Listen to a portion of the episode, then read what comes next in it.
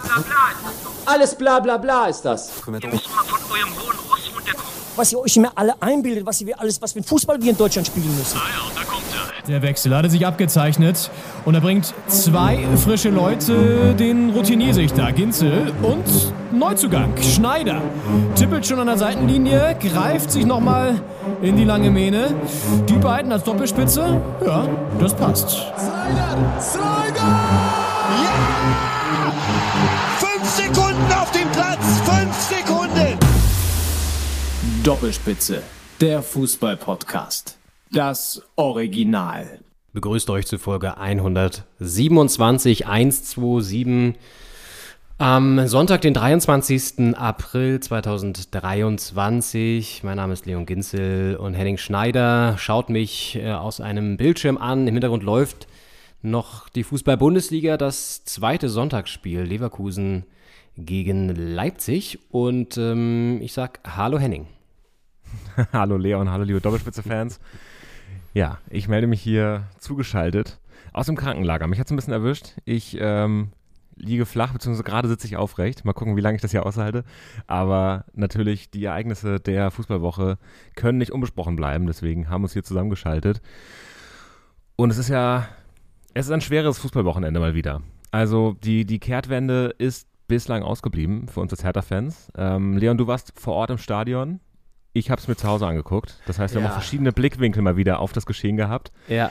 Wie war die Stimmung? Es war ja fast ausverkauft. War es ausverkauft? Es war ausverkauft und das ist natürlich eines unserer großen Themen jetzt hier in Folge 127. Der, ja, das erste Spiel unter Paul Dada jetzt wieder in der Bundesliga, 29. Bundesliga-Spieltag und ähm, werden natürlich auch gleich, keine Sorge, auf äh, den Wechsel an der Tabellenspitze eingehen, aber natürlich aus Berliner Sicht erstmal dieses Spiel da am gestrigen Nachmittag bei herrlichem Frühlingswetter. Es war ja perfektes Wetter, es war eine perfekte Voraussetzung, es waren so 22 Grad, in der Sonne war es richtig warm schon und es war ausverkauft. Und du hast schon gemerkt, so auf dem Weg hin, ich bin dann vom äh, Theodor-Heuss-Platz gelaufen, es war unfassbar voll. Und ich hatte auch schon vorher mit Herr auch so geschrieben und es war klar, dass die so einen Fanmarsch machen, dann vom, vom, vom, vom Messegelände aus über die Heerstraße, da Richtung Gästeeingang und da waren auch unfassbar viele Leute. Also ich glaube, es sollten ja bis zu 20, 25.000 Bremer im Stadion sein. Das kam auch ungefähr hin dann am Ende. Und deswegen war das so ein Mix aus so einer nervösen Vorfreude, wohl wissend, dass das schwer werden könnte, aber auch irgendwie mit dieser Hoffnung verbunden, naja, jetzt mit Dardai wieder, vielleicht schaffen sie jetzt den Turnaround. Und dann war es schon irgendwie ganz bizarr, weil die Ostkurve war aus Protest bis so 20 nach drei nicht auf den Plätzen. Die standen alle vorher, noch vor dem Eingang sozusagen, in, im Stadion selbst schon drinne, aber äh, nicht auf ihren Plätzen, sondern davor vor den Eingängen in den Block. Und das war auch ein bisschen, kam auch ein bisschen schwer durch, weil da die ganzen Fans halt draußen standen. Es war einfach ein Protest, so ein Mix aus, die Mannschaft soll sich mal den Arsch aufreißen und wir supporten sie jetzt erst ein bisschen später. Und auch davor hatten sie so einen Fanmarsch auch und da ging es darum, dass sie keinen Bock auf Investoren haben. Und zwei Sachen, die man durchaus nachvollziehen kann. Trotzdem finde ich es immer wieder interessant, so, warum man dann so von vornherein erstmal den Support verweigert. Naja, ähm, so wie das Spiel dann lief, kann man es dann auch zwischendurch nachvollziehen, dass sie dann auch nicht mehr Bock hatten. Aber das war so das Grundsetting, ja. Und tja, dann ging's, dann ging's los und das wirst du wahrscheinlich besser gesehen haben dann vom Fernseher, weil sie haben dann echt gut losgelegt, hatten gleich relativ schnell zwei Ecken und auch diese Chance durch Lücke Bacchio. Und dann fällt aber schon in der fünften, sechsten Minute da irgendwie das Tor durch Duxch nach diesem harten Zweikampf gegen Toussaint glaube ich. Und alle im Stadion dachten erstmal, es wird dann auch zurückgenommen, das Tor, weil es doch ein Foul war, aber anscheinend ja nicht. Ja, es ähm, war dann gleich die erste knifflige Szene, ich glaube, sechste Minute. Und ähm, d- gab eine relativ lange äh, Pause auch, bis dann zum Tor entschieden wurde. Ähm, ich, ja, wahrscheinlich kann man es kann man's laufen lassen. Es ist ein relativ harter Zweikampf. Ähm, ich fand es nicht eindeutig als Foul. Also ich muss sagen, äh, ja, es sind diese kniffligen Zweikämpfe, man kann es laufen lassen, man kann es in einer frühen Phase, finde ich, auch abpfeifen, ehrlich gesagt. Ähm, muss er nicht laufen lassen, es ähm, äh, gibt dann so einem Spiel natürlich gleich eine Richtung und für die Mhm. Hertha war es dann einfach saumäßig schwer, weil du liegst nach sechs Minuten zurück, Ja. Äh, die Fans kommen dann rein, haben gleich einen Rückstand und ich meine, es war auch über der Ostkurve, das große Transparent. Ähm, zerreißt euch endlich die, Mhm. die Forderung der Fans an die Mannschaft. Und ich finde es halt immer ganz schwer, weil äh, gerade in der ersten Halbzeit war die Leistung halt einfach nicht da. Und gerade die Defensivleistung, also auch bei den, beim zweiten Tor dann und, äh, und dem fast dritten Tor von Maximilian Philipp, ähm, st- stand die Abwehr einfach wahnsinnig schlecht, wahnsinnig weit weg vom Mann. Und äh, das, ja, also, ich meine, wie hast du die, wie hast du die Mannschaft gesehen? Ich, ich fand, der Einsatz in der ersten Hälfte war echt teilweise katastrophal, teilweise bemüht, aber auch, man hat ihm Angst einfach angemerkt, man hat ihn auch die Nervosität angemerkt. Ich fand es ganz schwer zu ertragen auch, zuzugucken. Ja, Entschuldigung. Er hat ja, er hat ja, also erstmal vielleicht zu der Situation noch diesen Zweikampf. Das ist genau das Ding, glaube ich, in solchen Spielen, wenn du dann so dieses Spielglück nicht hast, dass der Schiedsrichter das dann zum Beispiel abpfeift und du dann direkt das Gegentor kassierst, dann geht es natürlich gleich in die Gegenrichtung. Ne? Und das ist natürlich in der jetzigen Situation, wo das Selbstvertrauen eh nicht so viel, nicht so groß da ist und du eh schon bist Tabellenletzter, es läuft so ziemlich viel gegen dich. Du hast ein 2 zu 5 im Nacken, das hast du mitgebracht aus Gelsenkirchen und das, dann kassierst du nach 5 Minuten direkt das 0-1, obwohl es auch hätte abgepfiffen werden können. Das sind alles so Sachen, natürlich sorgt das nicht dafür, dass du da mit stolz geschwellter Brust über den Platz läufst, so, ne? Kann man irgendwie auch nachvollziehen. Aber ich weiß, was du meinst mit dem Einsatz und so. Man hatte dann plötzlich das Gefühl, das war so ein richtiger Schock. Es waren auch alle im Stadion geschockt, so weil es einfach so diesen ganzen, diese ganze Vorfreude, diese ganze, diesen ganzen Hype, der ja ein bisschen entstanden ist, auch rund um das Spiel, dann so völlig so Batz so rausgenommen hat, ne? Und was mir vor allen Dingen, und da gehen wir jetzt schon so ein bisschen in so eine Analyse auch rein, äh, nicht gefallen hat, ist, du sagst zu Recht, da waren viel zu viel zu große Räume. So, das war das, das eine Thema.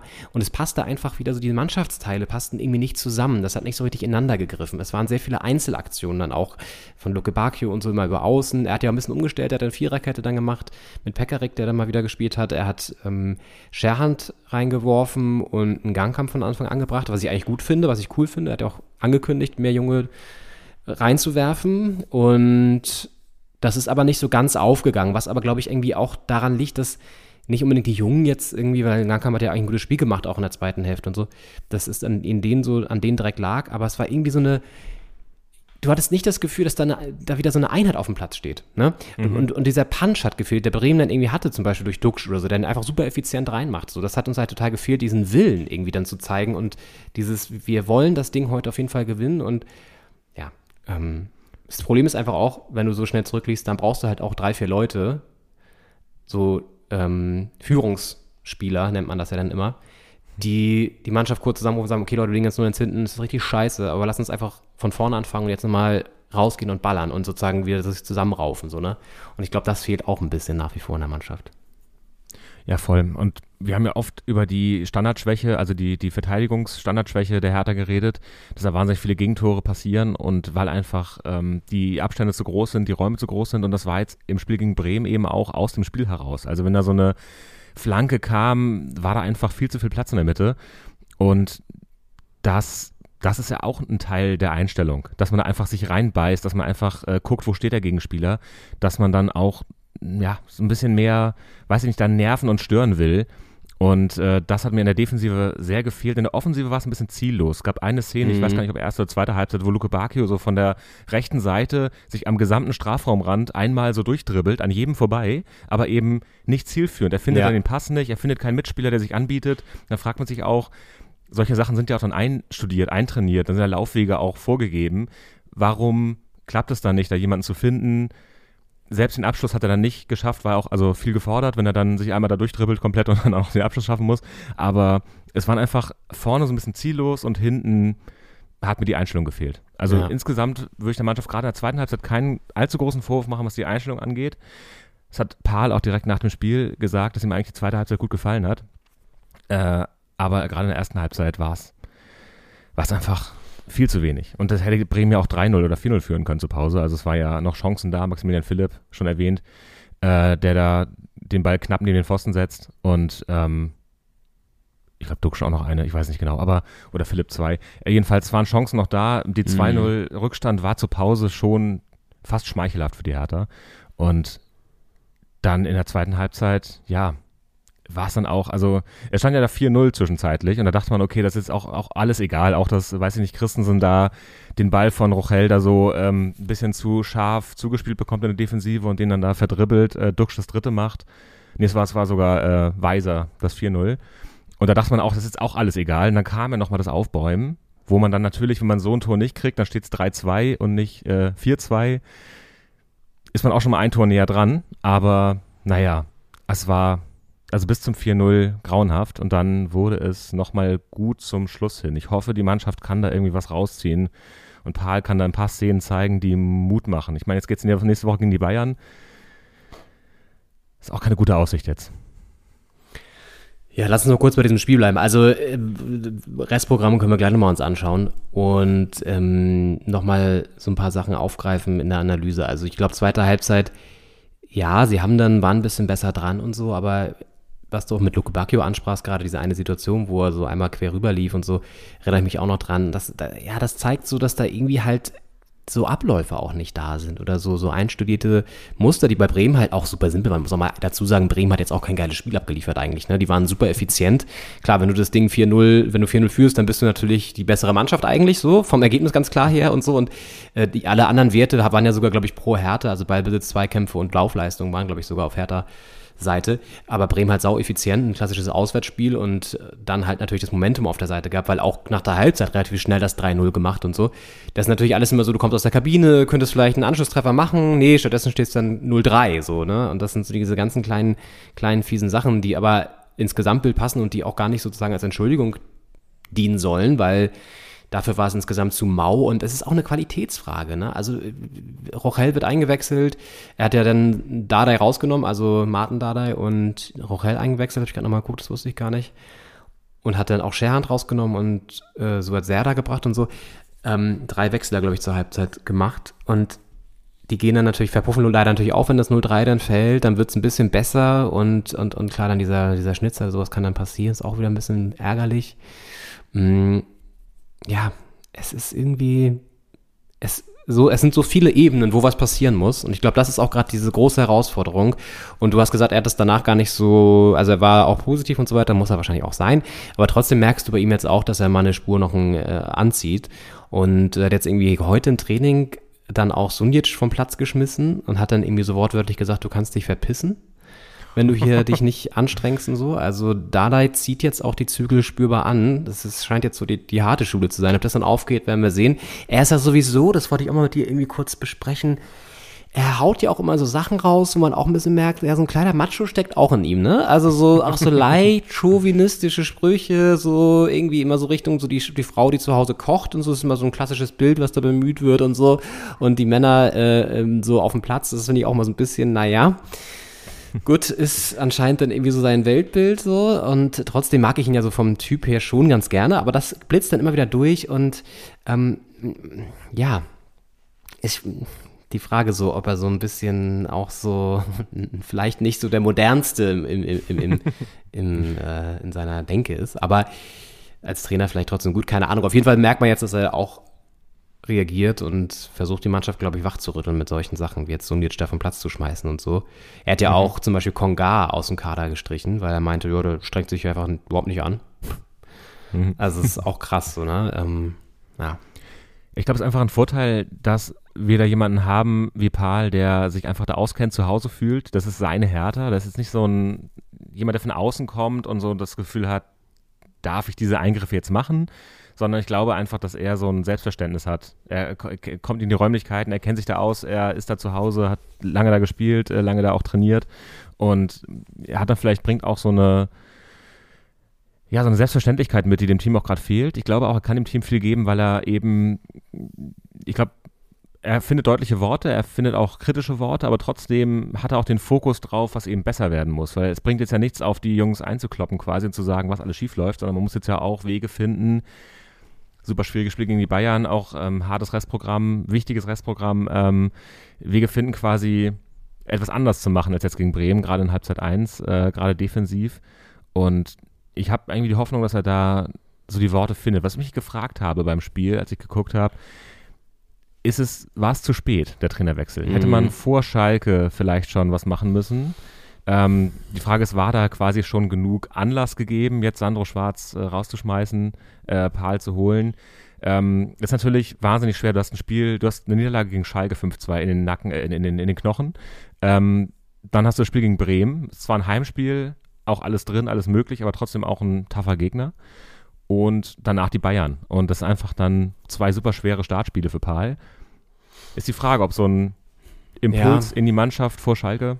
Ja, das Ding ist ja immer, wann ist der beste Zeitpunkt, einen Trainer zu wechseln? Sehen wir ja bei den Bayern jetzt gerade, das war offenbar nicht der beste Zeitpunkt, den Trainer zu wechseln. So, also das ist, glaube ich, immer total abhängig von so vielen Faktoren, auch wie es, glaube ich, in der Mannschaft selbst aussieht, weil das ist auch gerade bei den Bayern, glaube ich, das Riesenproblem, kommen wir gleich noch zu, aber es ist bei Berlin, also bei Hertha auch auch das Thema, ja, dass die Mannschaft einfach nicht funktioniert, die Mannschaft schlecht zusammengestellt wurde auch. Und ich finde auch, Sandro Schwarz hat man vielleicht zu lange drüber hinweggeguckt und gesagt, ja, sie haben ja irgendwie stark gespielt. Er hatte ja auch ein paar positive Lichtblicke, ja, das 4-1 gegen Gladbach und so hat man gedacht, okay, geil, es funktioniert irgendwie doch. Aber immer halt so Stückwerk, ne? Und sie haben sich spielerisch gesteigert in der Hinserie und dann aber irgendwie auch nicht so wirklich immer die, die Ergebnisse geliefert. Und da muss man vielleicht aber auch mal knallhart sagen, okay, wir sind, Fußball ist ein Ergebnissport, da müssen wir vielleicht mal früher durchgreifen. Klar, kann man jetzt drüber diskutieren, aber im Nachhinein immer, ist, man immer schlauer, ne? Das ist halt so. Was ich aber auch echt immer wieder feststellen muss, ist, dass wir einfach hinten in der Innenverteidigung nicht gut besetzt sind. Also es rächt sich gerade, dass man solche Spieler wie Toro Nariga hat ziehen lassen, ne? Der wirklich auch auch noch jung war, aber der einfach irgendwie eine, eine, eine körperliche Präsenz hatte und irgendwie auch Bundesliga kannte. Und ich glaube, er wollte auch weg. Das ist ja auch so ein Thema, ne? Warum wollen immer die Spieler alle weg von Hertha? Muss man sich auch mal Gedanken drüber machen. Hat Paul auch angesprochen in der, in der Eröffnungs-PK da. So, aber ich finde, sowas rächt sich, dass man da nicht qualitativ nochmal nachgebessert hat in der Innenverteidigung und stattdessen super viel Geld rausgeballert hat für Offensivspieler, die aber auch nicht was gebracht haben. Also Konga war jetzt ja so, sollte ja so ein bisschen der Schlüsseltransfer fast sein. Ijuke hat man jetzt in Ansätzen wieder gesehen nach seiner Einwechslung, dass er was kann, aber auch sehr oft verletzt. Das gleiche gilt für Jovetic und so. Mhm. Ja, es ist, es ist so ein bisschen, das kann man jetzt nicht mehr korrigieren, weil wir können jetzt keine Transfers mehr machen. Er kann auch junge Spieler reinwerfen und versuchen, mit denen irgendwie einen Glückstreffer zu landen. Aber vor allen Dingen muss er hinten in der Defensive, glaube ich, einfach radikal, ja, schauen, dass er da wirklich dann eine gute Truppe findet, die das, den Laden einfach irgendwie dicht hält. Und weil du Bremen ansprachst als schwieriges Spiel, ich finde, man darf halt auch nicht vergessen, Bremen hatte jetzt auch wieder, ich glaube, sechs, sieben sieglose Spiele hintereinander. Das war das gleiche Setting ungefähr wie in der Hinrunde, wo wir da hingekommen sind und hätten sie das verloren, wäre eine kleine Krise gewesen. Dann gewinnen sie aber gegen uns, ne? auch glücklich damals. Und dann ist wieder alles abgewendet. Das gleiche jetzt wieder in der Rückrunde. Eigentlich eine schlechte Serie davor gehabt, dann jetzt dieses Spiel gegen uns gewonnen. Also ist jetzt auch nicht der Übergegner gewesen, aber gut, in unserer Verfassung aktuell dann wohl doch.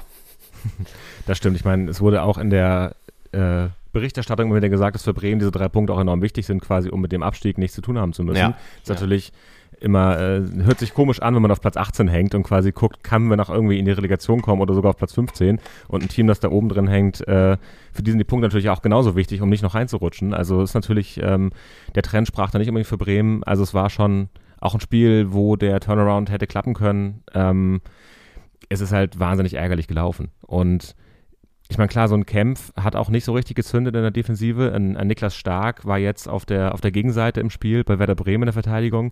Also, ja, es sind halt, ähm,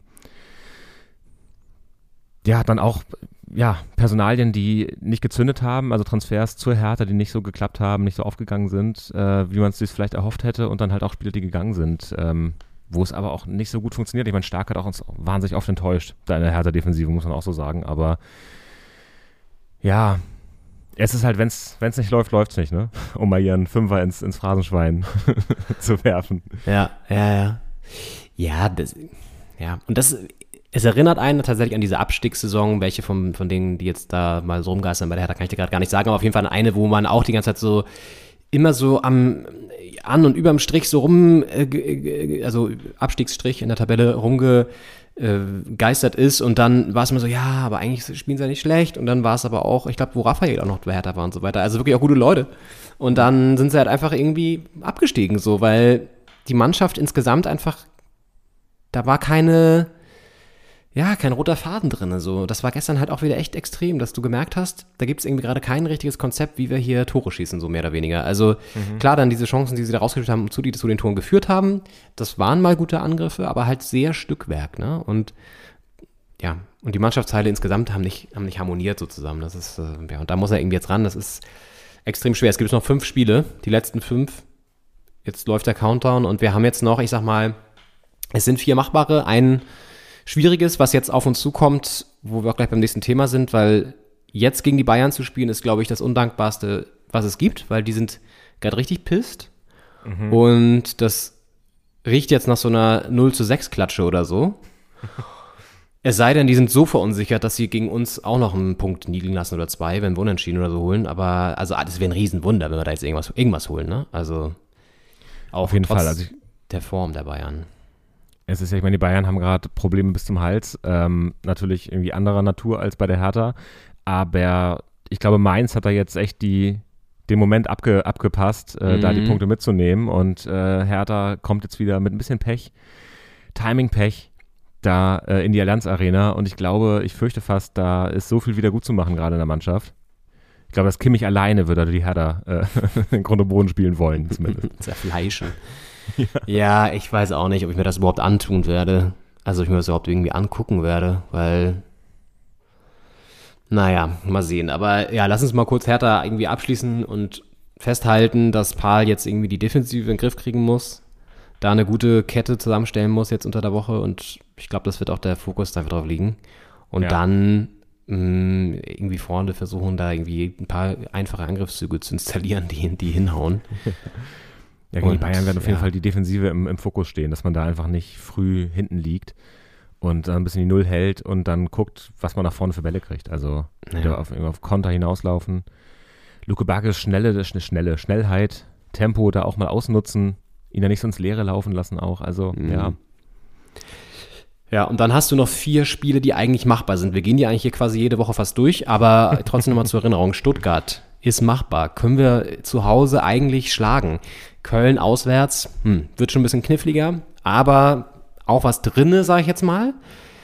Bochum zu Hause ist auf jeden Fall auch machbar, keine Frage. Und dann Wolfsburg wird so eine Wundertüte. Und eigentlich ist das eklig, sich auf dieses letzte Spiel dann zu verlassen, in Anführungszeichen, also das verlassen, aber dass man das, wenn es darum noch um was geht, das ist eigentlich echt, ach, im Optimalfall haben wir da schon irgendwie so ein bisschen Puffer geschaffen, aber ich sehe es nicht. Also ich glaube, es wird bis zum letzten Spieltag drauf ankommen und eng sein. Wir haben so ein bisschen das Glück, dass alle anderen da unten auch verloren haben. Ne? Schalke jetzt gerade erst 0-4 gegen Freiburg, Stuttgart unentschieden Punkt geholt. Ja, okay, Bochum kriegt aber auch auf die Fresse, 1 zu 5. Ja. Hoffenheim verliert. Gut, die Hoffenheim würde ich fast erstmal ausklammern, ehrlich gesagt. Ich glaube nicht, dass die da noch reinrutschen irgendwie. ja. Aber sagen wir mal so bis 15. bis Bochum. Also die haben alle verloren bis auf Stuttgart, die holen den Punkt gegen Augsburg, ja. Auch ein bisschen blöd, aber gut. Ähm, ja. Ja, im Grunde sind drei Siege Pflicht da gegen Stuttgart, Köln und Bochum. Das ist das, was man so in der Hand hat, haben sollte, ähm, was der Anspruch sein müsste, wenn man jetzt aus eigener Kraft so viel wie möglich da in den Klassenhalt reinlegen will. Und dann hat man eben gut die Bayern, muss man auf sie zukommen lassen, was die da, was sie zulassen, wie gut die drauf sind, wie viel Wiedergutmachungsbock äh, die da haben. Und Wolfsburg am letzten Spieltag ist, ist halt wirklich eine Wundertüte. Also da kannst du gewinnen, da kannst du auch untergehen. Hängt ein bisschen davon ab, ob es für Wolfsburg um was geht. Ja, voll. Und einen Punkt kann man auf jeden Fall holen, aber man, man sollte den nicht unbedingt brauchen müssen, ja, den Punkt. Das wäre das wär schön, wenn man sich das wünschen darf. Ist halt, Voll. ich meine, von diesen drei entscheidenden Spielen sind halt zwei auch zu Hause, ist ein Vorteil. Köln auswärts wird aber auch ein, ein Hexenkessel. Ja. Ich gucke mir gerade übrigens die Hinrunde und Rückrundentabelle an. Allein dass Schalke in der Rückrundentabelle auf Platz 8 steht, sollte, sollte man sich mal drüber Gedanken machen. Hertha auf der 18, in der Hinrunde auf der 17. Da setzt sich ein bisschen was durch, ein Trend, ne? Also, das ist echt schlecht. Wir sind auch in der Auswärtstabelle, da sind wir auch letzter. Das ist alles irgendwie, es riecht und ruft nach Abstieg. Und da werden wir dann nochmal drüber reden müssen, wenn es wirklich soweit sein sollte, was das bedeutet für den Verein in Sachen Kader, in Sachen finanzielle Stabilität. Aber das vielleicht erst dann, wenn es wirklich nicht mehr anders geht und nicht mehr abzuwenden ist. Ähm, ja, Ja, ich bin auch gespannt, was da investorenseitig, ob es da irgendwelche Vereinbarungen gibt, ob es da alles auch für die Zweitliga gilt, ob da die, die Beträge kleiner werden. Also was da Mhm. 777 mit, mit Henner und Hertha BSC ausgehandelt hat, das weiß man alles nicht so genau. Das wird man dann erfahren vermutlich, wenn es äh, wenn's soweit sein sollte. ja. Ein letztes Wort noch zu den Fans gestern. Die haben ja dann was ich schon meinte, da kam erst später rein ins, in die Ostkurve und sind, haben dann auch wirklich nach dem 0 zu 4 den Support komplett eingestellt. Ne? Das war so krass, die waren richtig piss, das hast du gemerkt und haben sie auch so abgewendet teilweise und standen im Rücken zum Spielfeld und so und haben dann die Fahnen eingeholt und es war so eine ganz, es ist so ähnlich so eine gespenstische Stimmung wie damals, als sie nach dem Nürnberg-Spiel auf das äh, Spielfeld gestürmt sind. Vielleicht erinnerst du dich noch daran, wo es so richtig eskaliert ist. Ja. Und so kurz Moment dachte ich jetzt auch wieder, sowas passiert. Aber das, ich glaube, da haben die beiden Tore auch noch dafür gesorgt, dass das nicht passiert ist, ehrlich gesagt. Aber die Stimmung war schon echt richtig, richtig down. Ja. Und dann hast du halt da die 20.000 Bremer und Bremerinnen ja. im Stadion, die dann einfach feiern. Das war auch echt schlimm. Also es war tat richtig weh gestern, muss man sagen. So da im Olympiastadion zu sitzen, diese grün-weißen da feiern zu sehen und man selber hat vier Dinger kassiert. Also das war wirklich kein schöner Nachmittag für jeden Hertha-Fan. Und ich finde, das Bittere ist auch so, man hat einfach mittlerweile so eine Routine entwickelt bei solchen Niederlagen und hält, der muss dann auch so viel Häme immer aushalten, auch so von dann mhm. so Freunden, die dann irgendwie einem schreiben und so oder irgendwelchen äh, auch weiter entfernten Menschen, die dann irgendwie noch so meinen, sie müssen noch so einen Kommentar machen oder auch generell auf der Straße oder so. Das ist so, ich finde das so schlimm. Es gab ja, wann gab es mal die letzte Phase, wo man einfach auch freudestrahlend so fünf Wochen durch die Stadt gehen konnte, weil Hertha irgendwie eine gute Serie gespielt hat oder so. Gab es einfach nicht in letzter Zeit. Du musst immer Niederlagen erklären und das ist irgendwie auch so ein schrecklicher Zustand eigentlich. Ja, voll. Also die letzten beiden positiven Saisons waren eigentlich die Aufstiegssaisons jeweils wieder nach den Abstiegen, wo sie dann ja Zweitligameister geworden sind. Da lief es dann immer ganz gut. Aber. Ja, und diese Unterpal dann halt, wo sie einmal auch dann noch europäisch gespielt haben und so, ne? Also es gab stimmt, ja irgendwie diese eine Erfolgsphase unter ihm, aber ja. Europa League. Ja. Stimmt. Ja, es ist, es ist ein schweres Los in den letzten Jahren, Hertha-Fan zu sein. Und ähm, es ist ja auch, also ich meine, als der, das Investorengeld noch nicht drin war, da war es halt einfach irgendwie, da konnte man noch schimpfen auf die Groß, aufs Großkapital.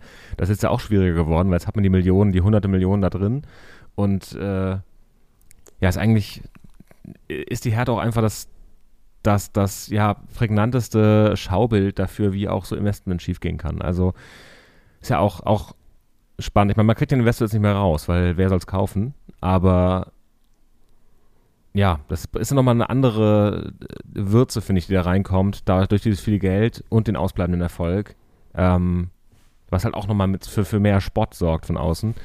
Und äh, wo man aber auch ja, drüber nachdenken kann, was bedeutet dieses ganze Geld eigentlich und wo, wo fließt das hin, wo versickert das auch? Ich meine, diese ganze Bobic ähm, Gefolgschaft, äh, da ist auch sehr viel Geld einfach äh, ja, verschwendet worden oder ausgegeben worden äh, für Menschen, die dann entlassen wurden.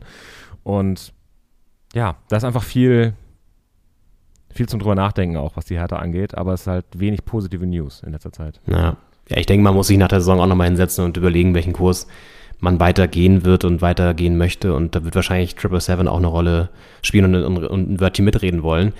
Und je nachdem, wo, in welcher Liga es weitergeht, sowieso dann auch nochmal den Kurs schärfen. Und ja, das gleiche wird bei, dem, bei den Bayern auch anstehen, um mhm. hier mal zum anderen großen Thema des Spieltags überzuleiten. Da wird es mit Sicherheit auch ein klärendes Gespräch nach der Saison, vielleicht sogar schon in wenigen Wochen geben und dann auch Personalentscheidungen getroffen werden, die den einen oder anderen, glaube ich, dann äh, mit einer Kündigung äh, konfrontiert sind werden. Also das ist, wie es da aktuell läuft, verlieren jetzt gegen Mainz mit 1 zu 3 und gleichzeitig oder naja, ein paar Stunden später gewinnt Dortmund souverän vom Ergebnis her und auch so von der Leistung gegen Frankfurt, die echt auch eine sehr durchwachsene Saison spielen. Nach dem großen Triumph da in der letzten Spielzeit jetzt der Absturz bei Frankfurt. Ja, also Dortmund gewinnt das 4-0, zieht an den Bayern vorbei. Das hätte man ja nach dem letzten dramatischen 3-3 Spieltag da gegen Stuttgart nicht gedacht, dass sie nochmal so eine Schwächephase der Bayern ausnutzen. Aber die Bayern haben eben einfach eine Schwächephase, die über ein, zwei Spiele hinausgeht. Und Dortmund nutzt das, zieht vorbei, ist jetzt ein Punkt vor den Bayern und jetzt wird's echt ein Finale Furioso, ne? Also das hatten wir wirklich zuletzt, weiß ich nicht wann, dass das so eng war. Das ist schon aus spannungsmäßiger Sicht interessant. Ich, mich hat es gestern überhaupt nicht gecatcht, weil ich so mit der Niederlage irgendwie noch so befasst war, aber so, klar, aus Sicht des neutralen Fußballfans, der irgendwie Bock hat, dass mal jemand anderes Meister wird, ist das natürlich irgendwie spannend. Auf jeden Fall, also die Bayern haben eine richtige Krise. Das merkt man daran, dass es eben nicht so ein Spiel ist, wo dann ein Knick in der, in der äh, Leistungsstatistik ist, sondern dass es sich über mehrere Spiele erzieht und dass auch es einfach rumort im Verein und, ähm, und drumherum. Und ja, die Dortmunder, ich meine, das ist natürlich umso, umso schade noch, wenn man so will, dass äh, da die Punkte trotzdem gegen Stuttgart auch liegen gelassen wurden, weil das könnte natürlich auch ein kleines Polster sein inzwischen. Aber trotzdem wichtig da gegen Frankfurt der Sieg. Sind ja auch als amtierender Europa League-Sieger da im Tabellenmittelfeld, dümpeln die echt ganz schön vor sich hin. Und ähm, ja, einfach wichtig, dass da Spannung reinkommt, damit man so ein bisschen mitfiebern kann, auch oben, dass es nicht nur im Keller spannend ist. Das war die letzten Jahre doch immer der Fall, dass der Blick in der Tabelle irgendwie nach unten ging, weil da die Punkte eng beieinander waren und die, äh, die Spannung reinkam. Und ja, ich bin gespannt. Also klar, Bayern haben jetzt ein Spiel gegen die Hertha vor der Brust. Das könnte man jetzt äh, aus objektiver Sicht, aus Bayern-Sicht sagen, ist dankbar. Ähm, ich hoffe, dass, dass wir da die Bayern doch ärgern können, dass wir da auch jetzt ein Wörtchen mitsprechen quasi im Titelkampf und gleichzeitig im, im Kellerduell da auch ein bisschen äh, noch für uns selbst was tun. Ja. Ja, also in Bezug auf die Bayern, das ist ja wirklich interessant, dass, das, dass es da wirklich fundamentale Gründe offenbar gibt. Und wir haben sie schon ein bisschen, bisschen angerissen und diskutiert, aber es scheint auch wirklich einfach ein Faktor zu sein, was außenrum passiert. Und es ist irgendwie nicht zu glauben oder nicht so, man glaubt nicht so wirklich daran, dass nächste Saison auch noch Oliver Kahn und Hassan Salihamidzic auf der Tribüne beide sitzen werden. Einer von beiden wird gehen. Es spricht gerade ein bisschen was dafür, dass Oliver Kahn wohl geht. Ähm, glaubst du, das wäre der richtige Schritt oder ist er der Hauptverursacher dieser Krise oder ist er dann auch nur ein Bauernopfer, ein sogenanntes? Also ich glaube, es steht aktuell bei den Verantwortlichen der Bayern niemand so sehr für diese erfolgreiche Zeit der 90er, 2000er, wie Oliver Kahn das tut, so als Gesicht auch, als äh, in den Nacken greifende Hand, als am Ohrläppchen beißender Mund des FC Bayern äh, und ähm, diese ganze Eier, wir brauchen Eier-Dynamik.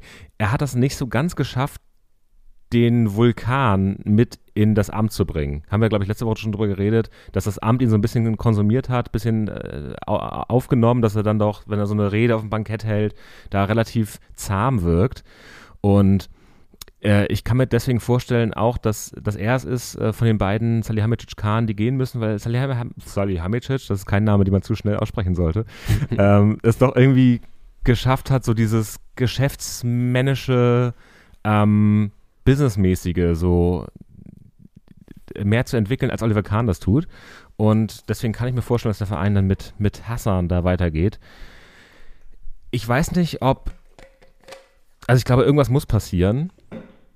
Ich weiß jetzt nicht, ob Kahn diesem Job nicht gewachsen ist, das möchte ich, glaube ich, gar nicht sagen, aber ich kann mir vorstellen, dass das vielleicht äh, von vielen zumindest als nötiger Schritt angesehen wird, um da eine Veränderung einzuleiten. Ja, also die Frage ist ja, welche Verantwortung trägt Kahn? Was hat er für Entscheidungen zu verantworten? Letztendlich die Entlassung von Nagelsmann und das Installieren von Tuchel geht natürlich auf seine Kappe, zusammen mit, mit Salihamidzic. Salihamidzic hat so die meisten Kader Entscheidungen getroffen, wahrscheinlich in der Transferpolitik. Da sind auch einige Sachen gefloppt in letzter Zeit, Stichwort Sadio Mané. Also ich denke, dass beide irgendwie einen Anteil an dieser, an dieser Krise haben. Ich glaube nur, dass es irgendwie auch wichtig ist, aus Bayern Sicht da irgendwie dann in der nächsten Saison einen Neustart zu machen, weil so kann es irgendwie nicht weitergehen. Tuchel werden sie nicht entlassen, können sie nicht entlassen. Das heißt, er wird dann auch die neue Saison beginnen und ich glaube auch, dass das bedeutet, dass einer von beiden gehen muss, oder vielleicht sogar beide, aber das können sie sich vielleicht einfach vom, vom Ressourcenaufwand auch nicht oder was du dann auch so an am Netzwerk und so da schon installiert hast, äh, vielleicht leisten, dass sie beide gleichzeitig rausschmeißen. Aber das wird echt interessant sein. Und was ich jetzt auch gelesen habe, das finde ich auch ganz interessant.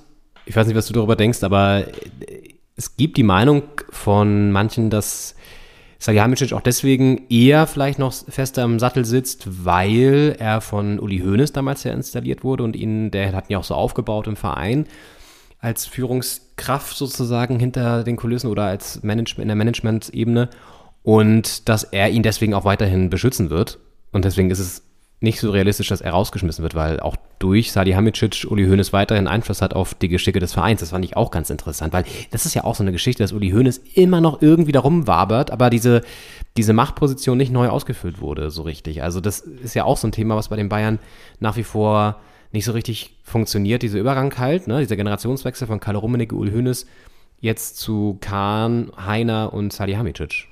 Auf jeden Fall, das ist ein spannender, spannender Punkt, weil ich meine, Uli Hoeneß ruft zwar gerne mal Doppelpass an, aber das kann ja auch jetzt nicht äh, quasi die das Amtsausfüllende quasi für den Rest seiner, seiner Fußballkarriere da sein oder seiner äh, Verbandskarriere.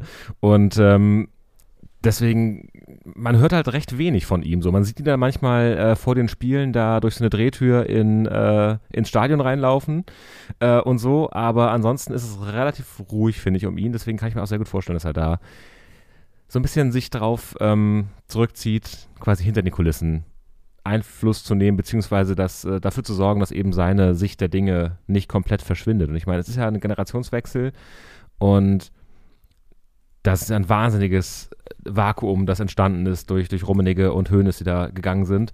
Und das waren einfach, haben wir auch schon besprochen, auch so Charaktere, Figuren, Persönlichkeiten, die ja nicht aufhören zu wirken, vermutlich. Und ähm, das ist natürlich auch ein, auch ein Erbe für Salihamidzic und Kahn. Und ähm, das hat halt bisher nicht funktioniert, dass sie dem Amt so ihren eigenen Stempel aufdrücken. Beziehungsweise in den Momenten, wo es vielleicht äh, funktioniert hat, klappt es dann sportlich nicht. Wie jetzt mit Tuchel. Also ich meine, es ist ja wirklich ähm, eine Katastrophe quasi, dass sie, das Triple war möglich, sie wechseln den Trainer und jetzt müssen sie gucken, dass sie da an Dortmund dranbleiben, damit die, die Meisterschaft nicht wegschwimmt. Also wenn die jetzt wirklich ohne ja. Titel dastehen sollten am Ende der Saison, dann gibt es ein äh, ordentliches Hallo nach Spieltag 34. Ja, absolut. Ey. Das, das wäre wirklich ja, für die Bayern natürlich eine, ein absolutes Desaster, dann, wenn da nicht mal die Meisterschale inklusive Weißbierdusche die ja fest eingeplant ist eigentlich auch, vor allem bei den Bierhersteller, der das immer sponsort. Der weiß gar nicht, was er da machen soll mit den jetzt schon reservierten Weißbierfässern. Die, die werden ja alle, müssen alle in freien Verkauf gehen. Was, wie soll das werden? Also das ist natürlich, äh, auch das hängt natürlich, letztendlich hängt ein großer Wirtschafts, äh, der Wirtschaftsstandort Deutschland hängt an der Meisterschaft des FC Bayern, ja, weil allein wie viele Großkonzerne mit, mit den Bayern verquickt sind und eben auch ein, ein sehr prominenter Weißbierhersteller. Ja. Also das wird noch, wird noch dramatisch. Mal sehen, ob sich Robert Habeck einschalten muss und das Ganze dann wieder gerade rückt, damit da nicht so viel den Bach runtergeht. Ja. Und äh, ich fand es übrigens ganz interessant, unter der Woche kam ja dann auch die Meldung, dass Tuchel seinen Lieblings-Co-Trainer da aus London loseisen konnte und die Bayern den jetzt auch nach München gelotst haben. Und das ist ja auch so ein Trend, finde ich, dass so Trainer sich nicht mehr als die einzelne Person am Seitenrand sehen. Das geht schon ein bisschen länger so, aber ich finde es jetzt nochmal mit solchen Ereignissen auch nochmal, wird es nochmal so augenfällig, bei, Dada weiß ähnlich, sondern sich als Team immer stärker sehen. Ne? Und auch so gar nicht mehr dieses, ich bin hier der Alleinherrscher, der auch alles äh, in die Wege leitet mit Standardsituationen, bla bla, sondern ich habe halt einen Staff von drei, vier Leuten die das dann auch für mich mit organisieren und dann auch die, die Entscheidungsbefugnisse da haben. Das finde ich auch ganz interessant, diese, diese Entwicklung irgendwie der letzten Jahre. Bei Hertha ist ja auch so, dass, er, dass da der seine zwei, drei Coaster geholt hat. Der eine macht dann die Standards, der andere kann dann eher Fitness und so machen. Und er ist dann so ein bisschen dafür da, das zusammenzuführen. Ne? Und ja. Voll, das ist ja, was man so von Theatern sonst kennt aus den letzten äh, 100 Jahren, dass wenn ein neuer Intendant kommt, dann irgendwie also selbst der Beleuchter kurz zittert, ob da vielleicht nicht äh, der, der Lieblingsbeleuchter vom neuen Intendanten da mitkommt und man den Job verliert. So, das ist dann auch, also ja, ein Trainerwechsel hat doch deutlich, zieht weitere Kreise, als es noch vor ein paar Jahren der Fall war. Und ähm, ja. ist schon auch spannend, weil es natürlich auch ein Kostenfaktor ist, weil du hast dann gleich äh, vier, fünf ja, Verträge eben, ja. und wenn der Trainer dann nichts ist, schmeißt den raus, dann schmeißt du dann auch vier, fünf Leute raus, deren Verträge weiterlaufen. Ja. Und das, also da können wir ja bei der Hertha auch ein Lied von singen. Und ja. das ist schon, ja, hat Implikationen. Umso überraschender, dass dann doch diese Entscheidung so, na gut, wie, wie kurz, kurzfristig die jetzt getroffen wurde, weiß man nicht, aber relativ kurzfristig äh, kommuniziert auf jeden Fall, damit Nagelsmann und Tuchel der Trainerwechsel stattgefunden hat. Ähm, meinst du, äh, Julian Nagelsmann, wie meinst du, blickt er jetzt auf die Bayern? Ist da, ist da Schadenfreude im Spiel? Was denkst du? Wie schätzt du ihn ein? Kann ich ganz schwer einschätzen. Hängt auch ein bisschen, glaube ich, damit zusammen, inwieweit er jetzt schon die Fühler nach einem neuen Job ausgestreckt hat oder das auch klappt. Vielleicht, weil ich glaube, da ist schon irgendwie der Frust noch da, dass er nicht jetzt so coachen kann. Ich glaube, das ist auch jemand, der schwer so abschalten kann, der irgendwie Bock hat, auch zu trainieren und so. Mm, ich glaube, der ist schon wütend auf den Verein. Das glaube ich auf jeden Fall. Er ist pisst und äh, ihn nervt das natürlich auch, wie das so gekommen ist und so. Ich finde es interessant, dass es noch kein Interview gab mit ihm. Da scheint es irgendwie entweder eine sehr klare Regel im Vertrag zu geben oder er hält, behält sich noch vor und will nicht jetzt auch als derjenige auftreten, der nachtritt oder so, aber ich glaube, da gibt es äh, zahlreiche und, und auch vielleicht finanzstarke Bemühungen im Hintergrund, ihn mal zu einem Interview zu bewegen von diversen Medien. Kann ich mir sehr gut vorstellen, dass da regelmäßig angeklopft wird. Ja. Aber offenbar hat er bisher noch nicht so richtig Bock gehabt oder sieht noch nicht die Zeit gekommen, da das dann mit genügend Abstand auch vielleicht ein bisschen mit runtergekochten Emotionen zu bewerten. Aber ich wette, da wird es das große Exklusivinterview nochmal geben.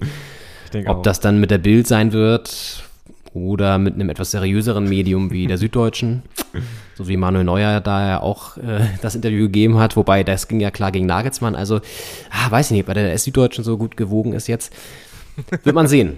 Wird man sehen. Wir stehen auch bereit, Julian. Ja, auf jeden Fall. Ja? Also wenn du Bock hast, hier exklusiv was zu sagen, kein Thema. ja?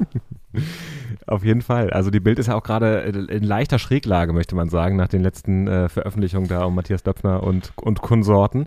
Ähm, weiß nicht, ob da das Nagelsmann-Interview dann der Nagel im Sarg ist oder quasi der rettende Anker, der, der rettende Anker, sag ich schon, der rettende, wie sagt man, wie heißen diese Ringe? Der rettende Rettungsring, nee, sagt man nicht, das rettende Ufer. Wie ist denn die Redewendung? Ich, ich, ich bräuchte ja. gerade dieses rettende Dings auf jeden Fall, um mich aus diesem Strudel hier rauszukriegen. Jedenfalls, ähm, ja, darf man gespannt sein. Ich glaube auch, dass die, das E-Mail-Konto interviews at julianagelsmann.de, das äh, wird, ist gerade überflutet. Da müssen neuer Server geschaltet werden, ähm, um das alles aufzunehmen. Und ich bin auch sehr gespannt, wann, wie, wo er sich da äußert. Weil, ja, ich meine, Bild wäre natürlich irgendwie so die Anlaufstelle. Ich glaube, die Zahlen auch am besten, je nachdem, wie da so die. wir haben ja gerade auch eine Menge Leute entlassen, da müssten ja ein bisschen Geld da sein auch. Und äh, das ist ja auch mal ein Faktor, vielleicht. Gerade wenn man den Job losgeworden ist kürzlich. Ne? Zumal seine Freundin ja auch bei dem, bei dem Münchner Lokalteil der Bild wohl gearbeitet hat. Ich weiß nicht, ob die immer noch da arbeitet, aber ich glaube, sie hat da gearbeitet und hat jetzt ja einen neuen Job. Genau, sie hat ja einen neuen Job, den hat sie ja nicht angetreten, jetzt erstmal bei BMW. Also die, die Connection ist da, die Connecke zum, ähm, zu der, zu der Bild-Zeitung, aber ja, wir werden es sehen. Wir machen eine kleine Pause, würde ich vorschlagen, oder? Und reden dann danach nochmal über einen Trainer, der gerade ganz im Gegenteil einen sehr guten, guten Lauf hat. Und der auch Bezug hat zu den Bayern. Das ist jetzt ein kleines Rätsel, das könnt ihr, könnt ihr jetzt in der Pause versuchen zu lösen. Und dann habe ich noch so ein, zwei Trends für dich auf dem Zettel, die ich nochmal gerne mit dir besprechen wollte, ganz kurz. Und vielleicht gehen wir noch kurz dann zweite Liga, Hamburg Derby, schauen ja. nochmal da kurz, wer da so hochgehen könnte. Oder vielleicht Relegationsgegner der Härter wird, ja. Fragezeichen. Und da schauen wir uns gleich nochmal an. Und den letzten Bundesligisten in, in Europa können wir noch besprechen. Die, äh, den, was? die letzten Bundesligisten in Europa. Die haben ja in der Europa League noch einen, noch einen, eine Kugel im, äh, ich brauche dringend diese Pause. Die Erkältung kickt rein. Du brauchst dringend diese Pause und äh, ich weiß, wen, auf wen du da anspielst und wir hören uns das dann nach der Pause mal an, was wir dazu zu sagen haben. Genau. Bis gleich. Bis gleich. Also ich stehe vom ersten Tag unter Druck bei Bayern München, aber es ist mir völlig scheißegal, bin ich ehrlich. Mein Lebensglück hängt äh, nicht von meinem Beruf ab. Ich bin voller Leidenschaft dabei und will unbedingt gewinnen, aber äh, ja, Druck haben andere Menschen auf, auf anderen Teilen dieser, dieses Planeten. Äh, da geht es um viel, viel mehr und nicht um Fußball. Das ist alles okay. Ja, nun Julian Nagelsmann vor gut einem Jahr zu seiner Position bei den Bayern. Äh, damit herzlich willkommen zurück zur zweiten Hälfte von Folge 127 von Doppelspitze der Fußball-Podcast. Ja, Leon, der, der Julian äh, der war schon immer unter Druck. Jetzt ist der Druck innerhalb dieses Jahres so äh, gewachsen, dass äh, ihm etwas über den Kopf gewachsen ist, oder zumindest den Verantwortlichen. Und ähm, ja, bei den Bayern läuft es gar nicht. Hertha auch schwierig. Aber bei anderen läuft es gut. Versuch einer Überleitung. ja, ich merke schon. Ich fand, aber nur kurz zu diesem, zu diesem Ton gerade von Jörn Nagelsmann, das finde ich irgendwie auch so geil, dass er das so sagt. Also irgendwie denk, denkt man das gar nicht von ihm, dass er so reflektiert auch in Bezug so auf die Gesamtsituation der Welt so ist. Das fand ich ganz erstaunlich eigentlich. Und ich finde, das ist ja auch irgendwie so ein, so ein Mentalitätswechsel, den man jetzt an der Seitenlinie da vorgenommen hat, ne? Weil er ist ja schon irgendwie so der Jungspund, der irgendwie auch so, auch mal so, so Sachen aus wie scheißegal und irgendwie so ein bisschen, ich würde ihn fast schon so ein bisschen noch als so natürlicher bezeichnen als äh, jetzt im Vergleich zu Thomas Tuchel, weil Tuchel ist ja schon so super, fast schon ESO-mäßig oft unterwegs, was er so von sich gibt. Und klar, auch super reflektiert und schlau und intelligent und so, aber irgendwie, das ist ja auch nochmal so ein Mentalitätswechsel da jetzt an der Seitenlinie. Und ja, ach, das ist irgendwie auch echt ein, das ist die Geschichte der Saison bisher, ne? Das, dieser Trainerwechsel da bei den Bayern, das ist schon echt, Echt Wahnsinn. Ja, gut. Ähm, naja, wir hatten ja schon angeteasert, wir haben lustigerweise haben wir, äh, haben wir zwei unterschiedliche Teaser auf ein dieselbe Mannschaft beziehungsweise eine dieselbe Person gemacht, weil ähm, ich hatte ja gesagt, es gibt bei einem Mann, dem, Ja. bei dem läuft es deutlich besser, der hat auch einen Bezug äh, zu den Bayern und der steht zufälligerweise an der Seitenlinie eines Clubs, auf den du verwiesen hast. Das stimmt. äh, Ja, alle, alle Wege führen nach Rom, aber es geht gar nicht um Rom, ja, sondern um Bayern 04. naja, Leverkusen. beziehungsweise für Leverkusen geht es ja sogar bald nach Rom. Da sind wir ja jetzt schon beim Thema. Ähm, Bayern für Leverkusen, der sympathische Werksclub vom Rhein ist es doch, glaube ich. Die liegen ja auch am Rhein dort. Ja. Ähm, ist die Mannschaft der Stunde, wenn man so möchte. Ja, in der Bundesliga gerade zeitgleich führen sie 2-0 gegen Leipzig, werden das gewinnen. Sie sind in der Formtabelle aktuell ganz vorne zu finden. Sie sind in der Europa League ins Halbfinale eingezogen und haben Union Saint-Gilloise ausgeschaltet, den Union-Bezwinger, und treffen jetzt auf die Roma um José Mourinho im Halbfinale schon. Kann es für Leverkusen sogar ins Finale der Europa League gehen? Ich würde sagen, ja, weil die Roma ist jetzt kein überstarker Gegner, oder? Auf jeden Fall ein großer Name, aber ein großer Name, der auch schon größere Zeiten gesehen hat. Und ich glaube, also so wie Leverkusen gerade auftritt, auch jetzt hier gegen Leipzig, ich habe kurz reingeguckt vorhin in die erste Halbzeit, das ist schon ähm, auch, auch solide. Also die Abwehr steht gut, vorne schnelle Leute, ähm, auch variables Angriffsspiel. Also es macht schon Spaß, den gerade zuzugucken. Und das ist einfach, ich meine, ähm, Union hat ja in der Gruppenphase und dann noch in der K.O.-Runde äh, Erfahrung dann mit den Belgiern gemacht und es hat beide Male nicht so wirklich funktioniert und äh, Leverkusen hat sich ja gut durchgesetzt, souverän auch und ähm, also ich schließe das noch nicht aus, dass wir da das nächste Europa League-Märchen haben aus Deutschland und das dann quasi als Finalist zumindest mal äh, Leverkusen da Eintracht Frankfurt ablöst. Das wäre ja schon interessant. Es interessiert gar nicht so viele Menschen, glaube ich, weil man irgendwie, Leverkusen hat einfach nicht so super viele Fans in Europa oder in Deutschland auch so. Also es ist schon interessant. Vielleicht ist das auch ein bisschen so dann auch ein bisschen weniger Druck noch, auch gar nicht vielleicht so verkehrt. Und die Roma hat aber auch einen wirklich starken Kader. Ich habe mir das dann auch mal die Zusammenfassung angeguckt letzte Woche, als sie da 400 Rotterdam geschlagen haben, in der Verlängerung ja auch erst. Und also sie haben auch ein paar interessante Leute, zum Beispiel Dybala, wenn ich mich nicht richtig, ja, Dybala, der von Juve gekommen ist, der auch genetzt hat. Sie haben Teddy Abraham, äh, Sharawi, der ja auch schon seit tausend Jahren irgendwie da spielt. Ähm, Matic noch im Mittelfeld und so. Also das sind echt gute Leute auch und trotzdem würde ich sagen, ist das machbar für Leverkusen. Also wenn sie das Heimspiel gewinnen, dann ist das, glaube ich, schon mal die halbe Miete, weil in Rom, das ist auch immer ausverkaufter Stadion und auch super Hexenkessel-Atmosphäre. Da- Das ist das Hinspiel. Müssen sie auf jeden Fall irgendwie ein bisschen was mitnehmen und ja, das wird, das wird äh, interessant. Das andere Halbfinale ist ja Juve gegen Sevilla auch ein Leckerbissen eigentlich. Ja, voll. Ich finde es spannend, wie viele italienische Vereine äh, gerade da in den Halbfinals äh, unterwegs sind. In der Champions League ja auch das, das Mailand Derby, eins der beiden Halbfinals. Ja. Äh, hier auch zwei italienische Teams. Also das ist gerade Italien mal wieder auf dem Vormarsch. Das ist ja auch ähm, spannend, wie so die europäischen äh, Länder, die liegen quasi immer mal so vor dem Untergang stehen im europäischen Wettbewerb, dann wieder so eine Renaissance erfahren. Das war ja, England war ja teilweise mal vor ein paar Jahren komplett abgemeldet. Ähm, dann war alles äh, rein spanisch. Es gab in der Europa League mal so ein rein spanisches Halbfinale, glaube ich, mit vier spanischen Teams.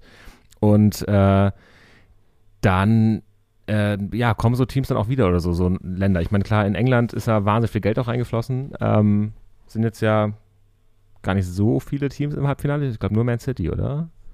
Bin ich da gerade? Man City gegen Real, das andere Halbfinale ist ja das Mailand, Mailand, Derby. genau, also, Man City nur, ja.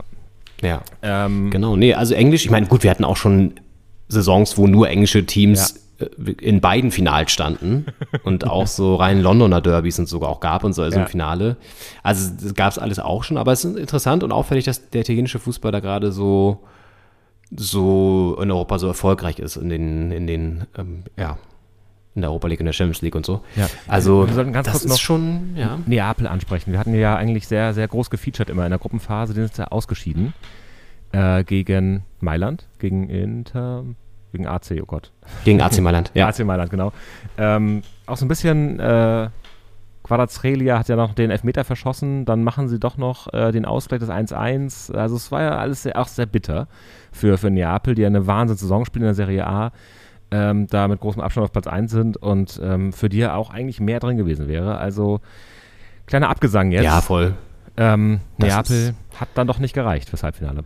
Ja, ich habe das Spiel auch gesehen und das ist so, das war so ein typisches Spiel von so einer, also AC Mailand, äh, Milan hatte halt einfach defensiv wirklich stand richtig, richtig gut und ähm, Neapel ist daher kaum, auch ein bisschen teilweise ideenlos dann nicht so richtig reingekommen und auch ein bisschen Pech, dann hätte es eigentlich noch Elfmeter kriegen müssen da, weil es war auch schon über hartes Einsteigen in der ersten Halbzeit, glaube ich schon. Also da gab es so ein paar Szenen, die bitter waren für Neapel und trotzdem haben sie irgendwie gut gespielt und ich finde, du merkst dann immer, wenn du mal solche Spiele zwischendurch siehst und dann wieder härter siehst oder so, wie, wie halt irgendwie so ein Team spielt, das halt eingespielt ist und das eine Qualität hat. Ne? Also das ist schon echt Wahnsinn und Milan aber auch geil mit äh, Rafael Leao, der irgendwie auch, der, der geht da übers Spielfeld, das ist auch, der hat eine unfassbare Präsenz und Dynamik, das ist auch extrem gut.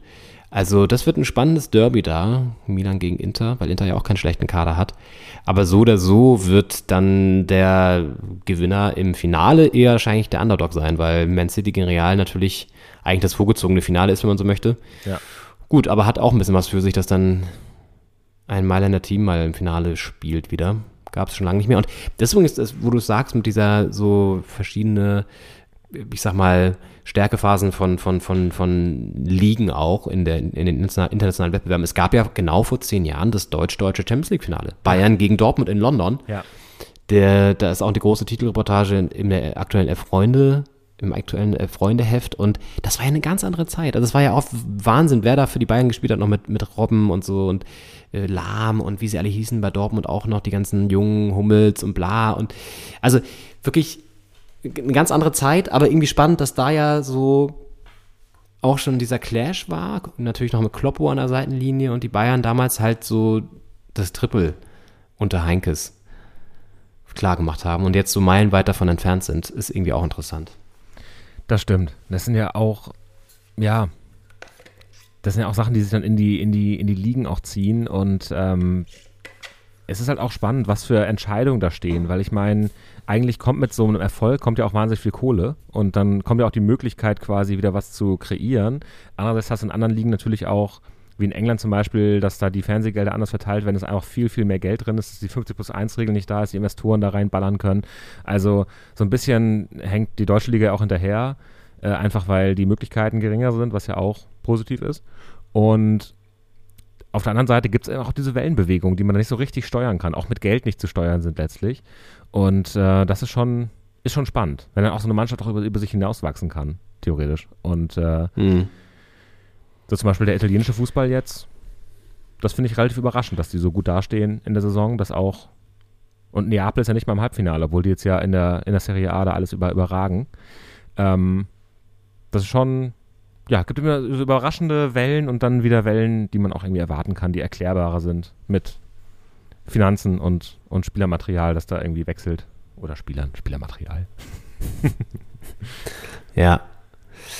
Ja, Serie A ja auch oft so in Verruf wegen Korruptionsskandalen. Juve hat jetzt ja erstmal diesen Punktabzug, der wurde jetzt ja auch mal erstmal wieder zurückgenommen, vorerst vom Gericht. Und jetzt ist nicht ganz klar, ob das bis zum Ende durchhält und Bestand hält. Aber ja, also auf jeden Fall trifft Leverkusen da im Halbfinale auf die Roma in der Europa League.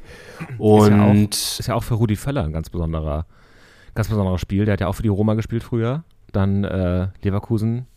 Lange ist er eigentlich noch da aktiv. Der wechselt ja zum F äh, DFB jetzt, aber bei, bei Leverkusen ist er raus, ne? Richtig? Ja, er ist komplett raus. Er ist Ja, ja, schon genau. beim DFB. Er ist ja schon Genau. beim DFB installiert und hat auch schon da, ja, weiß nicht, was er schon bewegt hat, aber auf jeden Fall ein paar merkwürdige Interviews hat er gegeben. Ja. Und ähm, das, äh, ja, das ist bisher sozusagen sein Verdienst. Aber ähm, ja. Dann wollte ich noch mit dir kurz zwei kleine Trends besprechen, die auch international vielleicht von Interesse sind im Fußballbereich. Wirklich nur ganz, ganz schnell, bevor wir nochmal auf die zweite Liga eingehen. Ähm, ich hatte das, ich habe das Gefühl, dass gerade die Vlogs über Fußballspiele aus dem Boden schießen. Also Menschen, so meistens junge Männer, die durch Europa touren und mit der Kamera alles dokumentieren, was sie bei einem Fußballspiel so sehen und auswärts dabei sind oder auch völlig random, ich glaube gar nicht unbedingt so eine Fanzugehörigkeit haben, sondern einfach irgendwie in den Stadien die Spiele abfilmen teilweise auch und dann die Stimmung und davor und so danach und so das. Da gibt es unfassbar viel Videomaterial bei YouTube, das ist echt krass. Also das ist mir, das ist mir irgendwie aufgefallen Bist und dann noch ein modischer. Bist du da auch im, im Olympiastadion jetzt drüber gestolpert? Also wurde gevloggt neben dir oder ist das was, was du eher nee, im ich habe Internet? das, ich habe es bei YouTube irgendwie letztens Okay. so gesehen und dann äh, dachte ich mir, das irgendwie ist das gefühlt in letzter Zeit super oft so. Das sind auch so Typen, die sich dann selber so beim Jubeln so filmen und so. Also es ist irgendwie irgendwie crazy. Ja, Aber aber ja, also genau, das ist so ein digitaler Trend und der andere ist eher so ein optischer äh, Style-Trend. Das, ich weiß nicht, ob wir das hier auch schon mal besprochen haben, aber das wirklich immer mehr Fans diese Angelhüte tragen, diese Fischerhüte. ja. Es ist wirklich, ich weiß nicht, es ist ja auch so ein, so ein bisschen so ein Hipster-Neukölln-Ding, aber bei den Fußballfans ja irgendwie auch klar Sonnenschutz und so, aber ich finde, es sieht irgendwie nicht geil aus. Ja, reden die sich mit Sonnenschutz raus wahrscheinlich. Ähm, ja, das ist auf jeden Fall ein Trend, den, den, man, den man fragwürdig finden kann. Ich, ähm, das ist ja auch so, es soll ja so ironisch getragen werden. Das Problem mit dieser Ironie ist, dass man macht es am Anfang ironisch und irgendwann blättert diese Ironie auch ab und dann zieht man das Ding einfach auf und trägt es halt, als wenn man es ganz normal tragen würde. Und es funktioniert halt nicht. Man kann nicht über einen längeren Zeitraum ironisch was tragen. Du kannst auch nicht, weiß nicht, wenn du zum Karneval als Biene Maya gehst, ist das völlig in Ordnung. Aber wenn du das Biene Maya-Kostüm die nächsten drei Monate anlässt, dann irgendwann blättert diese Ironie einfach ab. Und dann äh, ist es kein Gag mehr, sondern dein Outfit und eine Style-Entscheidung. Und äh, ich finde auch diese Fischerhüte, ach, vielleicht werden hier bald mal alles abgelöst durch äh, von was, von was anderem. So. Ja, was ist mit der guten alten Cappy? Ich meine, die gibt's ja auch wieder vereinzelt, siehst du die auch, aber so, das ist echt so, es sieht immer so ein bisschen torfig aus, finde ich. Also immer so ein bisschen pöttelig, als wenn da jetzt irgendwie so, so sich so zwei vom Dorf treffen und irgendwie wirklich zum Angeln fahren halt. Oder, keine Ahnung, da so Wocheneinkauf bei Kaufland machen oder ich weiß nicht. Es ist irgendwie, es hat irgendwie so einen komischen, so einen komischen Beigeschmack immer, dieses Outfit. Ja, vor allem, man, man denkt, glaube ich, wenn man es aufzieht und ins Stadion fährt, ich bin jetzt einer von den Coolen, die so einen Hut aufhaben, dann sieht man aber, dass es irgendwie von den 20.000 oder 30.000 dann doch irgendwie 5.000 so einen Hut aufhaben und dann ist es schon, schon nicht mehr so ein Alleinstellungsmerkmal. Also ich, äh, ich glaube auch, das nutze ich ab. Und ich glaube auch dieses Vlogging, also es gibt ja auch so, gerade wenn es um TikTok geht, gibt es die sogenannten TikTok-Raver. Das heißt, Leute, die sich im Club dann so filmen, auch noch mit, mit Licht an meistens, damit man überhaupt was sieht, wie sie da so abraven und abtanzen. Und da gibt es schon so eine Gegenbewegung der, der Clubgänger quasi, dass man sagt, wenn du hier in den Club gehst, dann tanz doch einfach und film dich nicht dabei. Und ich frage mich, ob das im Stadion vielleicht dann auch kommt, dass man, dass es einfach von innen heraus so eine, so eine Gegenbewegung gibt, dass man sagt, das ist uncool, jubel doch einfach und film dich nicht beim Jubeln, sondern äh, lebe den Moment. Sei, sei voll dabei, sei im Jetzt. und, Ganz, ähm, ganz im, im, im Stile von Franck Ribéry, ne? Jubel! ganz genau. Ja, ja. Da Ja. sollten sie mal alle in die, in die Franck Ribéry Jubelschule gehen, ey. Ja. Naja, aber ja, das ist interessant, das, äh, mit diesem TikTok-Trend und so, das spielt natürlich in diese ganze, in diese ganze merkwürdige Welt hinein, in der wir uns bewegen, dass alles immer digital ausgestattet werden muss und immer sozusagen der eigene, der eigene, die eigene Darstellung wichtiger ist als das Erlebnis eigentlich gerade. Ja. Und das ist irgendwie, ich meine, das ist ja auch im Stadion, siehst du ja auch so, denn die ganzen Leute, die irgendwie so, so Stories so machen und ich meine, manchmal macht man das auch. Aber irgendwie finde ich, wenn man dann da ist und das Spiel sich anguckt, dann will ich auch das Spiel gucken. Da will ich nicht irgendwie die ganze Zeit noch so. Ich meine, das ist eh eine Krankheit, dass, ständig Fotos gemacht werden mit, mit dem Handy. Aber in solchen Momenten, keine Ahnung, finde ich es schon auch eigentlich ganz gut, wenn man sich so fokussiert auf das Spiel und auf die berühmten 90 Minuten plus X. Also, naja. Voll. Aber ich kann mir halt Ja. auch vorstellen, dass es da wirklich, äh, dass das sich auch selbst erledigt wird, das Problem. Also, dass, Ja. dass, dass die Leute auch dann nervt und dann nicht so geklickt wird. Aber wahrscheinlich wird es irgendwie auch, die Leute, es nervt die Leute wahrscheinlich im Stadion und zu Hause klicken sie auch noch auf die Videos. Wahrscheinlich. Ja, wahrscheinlich. Ja. Gut, ob sie dann auch vielleicht ein Video finden vom Hamburg Derby am, vom Freitagabend? Vielleicht. Das kann gut sein. Auf jeden Fall holt Hamburg das in einem spektakulären Match mit 4 zu 3. Das war natürlich ergebnismäßig richtig feurig für Pauli, enttäuschend. Die sind jetzt erstmal raus aus dem Aufstiegsrennen und ziemlich sicher auch äh, bis zum Ende der Saison da raus aus dem Rennen. Der HSV mittendrin und konkurriert so ein bisschen mit Heidenheim um Platz zwei oder drei. Also entweder geht es direkt hoch oder es geht in die Relegation und das wird noch ein ganz heißes Tänzchen da. Ich weiß nicht, ob die beide sogar noch gegeneinander spielen, aber ich glaube, das haben sie ja letztens erst. Also ich glaube, das Ding ist erstmal durch. Ich glaube, der HSV hat noch so ein, zwei schwierige Matches auf jeden Fall am Start. Aber es ist definitiv richtig, richtig spannend und man hat so ein bisschen das Gefühl, so ich weiß nicht, wie es dir geht, dass sie es diesmal schaffen könnten, oder? Jetzt beginnt jetzt ja die spannende Phase für, die, für den HSV und, und seine Fans, weil ich meine, die letzten Jahre war es ja, die standen ja immer ganz gut da zum Schluss und dann hat es trotzdem nie geklappt. Entweder wurde man Vierter oder in der Relegation gegen bärenstarke Hertaner und einen Marvin Plattenharter von der Ecke, die einfach nicht zu schlagen war. Ähm, deswegen ja, ist einfach, ähm, jetzt gerade sind sie gut drauf, gewinnen auch die wichtigen Spiele, gewinnen so ein Derby jetzt auch. Und trotzdem, ja, darf es halt nicht abreißen. Und äh, trotzdem, ich habe auch das Gefühl, diesmal klappt's. Aber das hatte ich letztes Jahr natürlich nicht gegen die Hertha, aber wobei nach dem Hinspiel eigentlich schon. Ähm, aber so die letzten Jahre hatte ich das auch schon mal und äh, es ist einfach für den HSV ein wahnsinnig schwerer Schritt, dieser Wiederaufstieg. Und äh, ich habe mich so ein bisschen gefragt beim Hamburg Derby, warum das Freitagabend da verschossen wurde. Also ich meine, das ist doch ein Spiel. Es gibt ja diesen Samstagabend 2030 äh, Highlight-Spot in der zweiten Liga. Und wenn man schon so ein Stadtderby hat, das ja jetzt auch, also vom Ergebnis her, das wusste man natürlich vorher nicht, aber vom Ergebnis her auf jeden Fall seinem Namen gerecht worden ist, ähm, dass man das nicht auf den Samstagabend gelegt hat. Schön äh, Dortmund, Frankfurt Stimmt. und danach äh, noch Stadtderby Hamburg. Also Ja. ein bisschen. Ich glaube, das hat auch, ich glaube, das sicherheitsrelevante Aspekte auch hat. Ah, ich sein. glaube, wenn, wir erinnern uns ja an das Hinspiel, da gab es ja auch einen ziemlich umstrittenen Polizeieinsatz und ich glaube, sie haben diesmal gesagt, okay, wir machen es irgendwie an einem überschaubaren Zeitpunkt, dass es nicht ganz so spät in die Nacht reingeht. Den hätten wir uns natürlich auch am Sonntagnachmittag machen können. Vielleicht gibt es da aber auch wieder andere äh, Ereignisse an dem Wochenende in Hamburg, wissen wir nicht, ob es da irgendwelche Sport-Highlights gibt oder die Hamburger Polizei sonst wohin muss, keine Ahnung. Und dann haben sie wahrscheinlich gesagt, machen wir es irgendwie am Freitagabend oder so, keine Ahnung. so Flohmarkt auf dem Heiliggeistfeld oder sowas. Ja. Oder die Leute kommen dann von der Arbeit, haben nicht so viel Zeit, sich volllaufen zu lassen. Man weiß nicht, ob da, was da alles für, für Punkte eine Rolle spielen in der Abwägung. Ja. Aber ja, auf jeden Fall stimmt schon, das ist eigentlich natürlich ein Top-Top-Spiel. Ja. Aber ich habe jetzt gerade das Restprogramm offen von, von, vom HSV und das spricht schon eigentlich eher für Hamburg. Also die haben jetzt spielen beide fast noch gegen die gleichen, spielen eigentlich beide genau gegen die gleichen Leute. Ja, spielen beide genau gegen die gleichen Teams tatsächlich. Das ist ja auch krass. Ja. Also beide spielen, haben genau das gleiche Abschlussprogramm. Das ist sehr heftig. Das ist ein bisschen, das ist ja ein bisschen weird, ehrlich gesagt. ist das noch Zufall, meine Damen und Herren? Wahnsinn. Also wer da jetzt dann am Ende das äh, da sich durchsetzt, hat das auch quasi, da kann man jetzt auch nicht sagen, ja, ihr hattet aber jetzt hier die beiden letzten drei der Tabelle, sondern die haben genau das gleiche Abschlussprogramm. Das ist wirklich natürlich in der unterschiedlichen Reihenfolge, ist ja logisch, aber von den Teams her ähm, die gleichen. Ja, insofern müssen wir das gar nicht vergleichen, weil das ja genau gleich ist. Aber ähm, das, ach, das wird auch wieder spektakulär. Ist so noch oder ein- so. Ist noch ein Brocken dabei eigentlich? Als Gegner? Mm, Der einzige Brocken ist so, naja, also je nachdem, Magdeburg haben sie auswärts, das ist ein, für Hamburg ein Brocken. Ja. Und Paderborn dann zu Hause. Paderborn ja Vierter.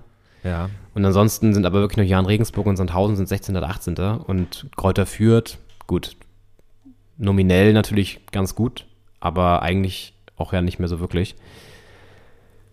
Und ja, Ja, wird auf jeden Fall spannend. Crunch-Time für den HSV. Ich hoffe ja, dass es nicht wieder die Relegation gibt, Hertha HSV. ja, das wäre schon irgendwie merkwürdig. Also ich meine, wir müssen ja auf die Relegation hoffen. Ja, schon. Ah, das wird alles, ach Gott. Naja, gut. Ach ja. Übrigens eine Geschichte noch, die ich auch ganz interessant fand, wo wir, da müssen wir nochmal zwei, Liga, zwei Ligen weiter runtergehen, aber Sandro Wagner, Fußballgott, Ich mag die Geschichte. der ja jetzt. eine grandiose Karriere jetzt als Kommentator und ähm, Experte bei The Zone und bei ZDF äh, vollführt, ist ja zeitgleich auch Trainer bei Unterhaching Ach, krass. und führt mit Unterhaching in der Regionalliga Süd auch die Tabelle souverän an. Also die gehen sehr wahrscheinlich in die dritte Liga hoch. und er geht dann übrigens nach der Saison auf jeden Fall davon da weg und dann als Experte zum ZDF fest. Das kam unter der Woche jetzt raus. Und das ist irgendwie auch eine interessante Personalie, finde ich, Sandro Wagner. Also gab ja diesen kleinen Skandal während der WM, weil er irgendwie die weißen Anzüge und, und, und, und, und Outfits der ähm, katarischen Zuschauer als Bademäntel bezeichnet hat. Da gab es ja kurz mal so einen kleinen Skandal. Aber ansonsten macht er sich ja als Kommentator und Experte einen ganz guten Namen aktuell, habe ich so das Gefühl. Ich finde ihn ja nicht, ich finde ihn ja immer schon ein bisschen anstrengend auch, muss ich sagen. Ja, ja. Er hat halt auch, also er hat ja, weiß nicht, bei den Bayern gespielt äh, und, und hier und da. Also es ist jetzt ja nicht so, dass er jetzt auf so eine Karriere zurückblicken könnte wie Oliver Kahn zum Beispiel, äh, der ja auch mal ZDF-Experte war.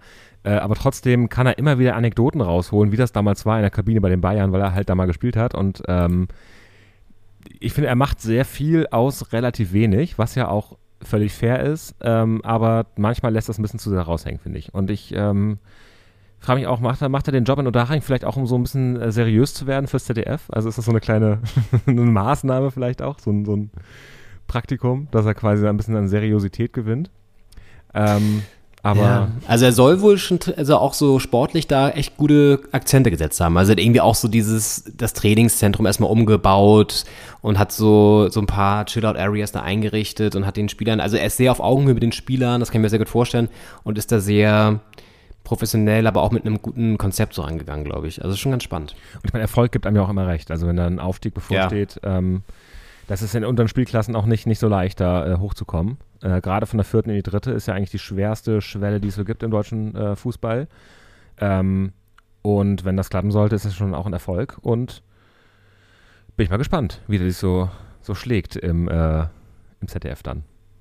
Ja. Spannender, spannender Typ auf jeden Fall. Ah, Sandro Wagner. Auch mal bei Hertha gewesen. Da schließt sich ja. wieder der Kreis. Ja. Da schließt sich der Kreis. Ähm, ja, nächste Woche müssen wir, wissen wir mehr und müssen schauen, wie wir das Bayern-Spiel da der Hertha, der, der Hertha in Bayern, in München so über die Bühne bringen und werden uns aufgrund des Feiertags 1. Mai wahrscheinlich erst die Woche drauf wieder melden bei euch. Vielleicht habt ihr aber auch Glück und wir machen eine kleine Bonusfolge. Müssen wir mal schauen. Ähm, je nachdem auch vielleicht, wie dieses Spiel ausgeht, ob wir da überhaupt Bock drauf haben, drüber zu sprechen. Ja. Äh, Gibt es dann eine neue Folge Doppelspitze der Fußball-Podcast. Ansonsten war es das jetzt für diese Woche. Soll es das gewesen sein?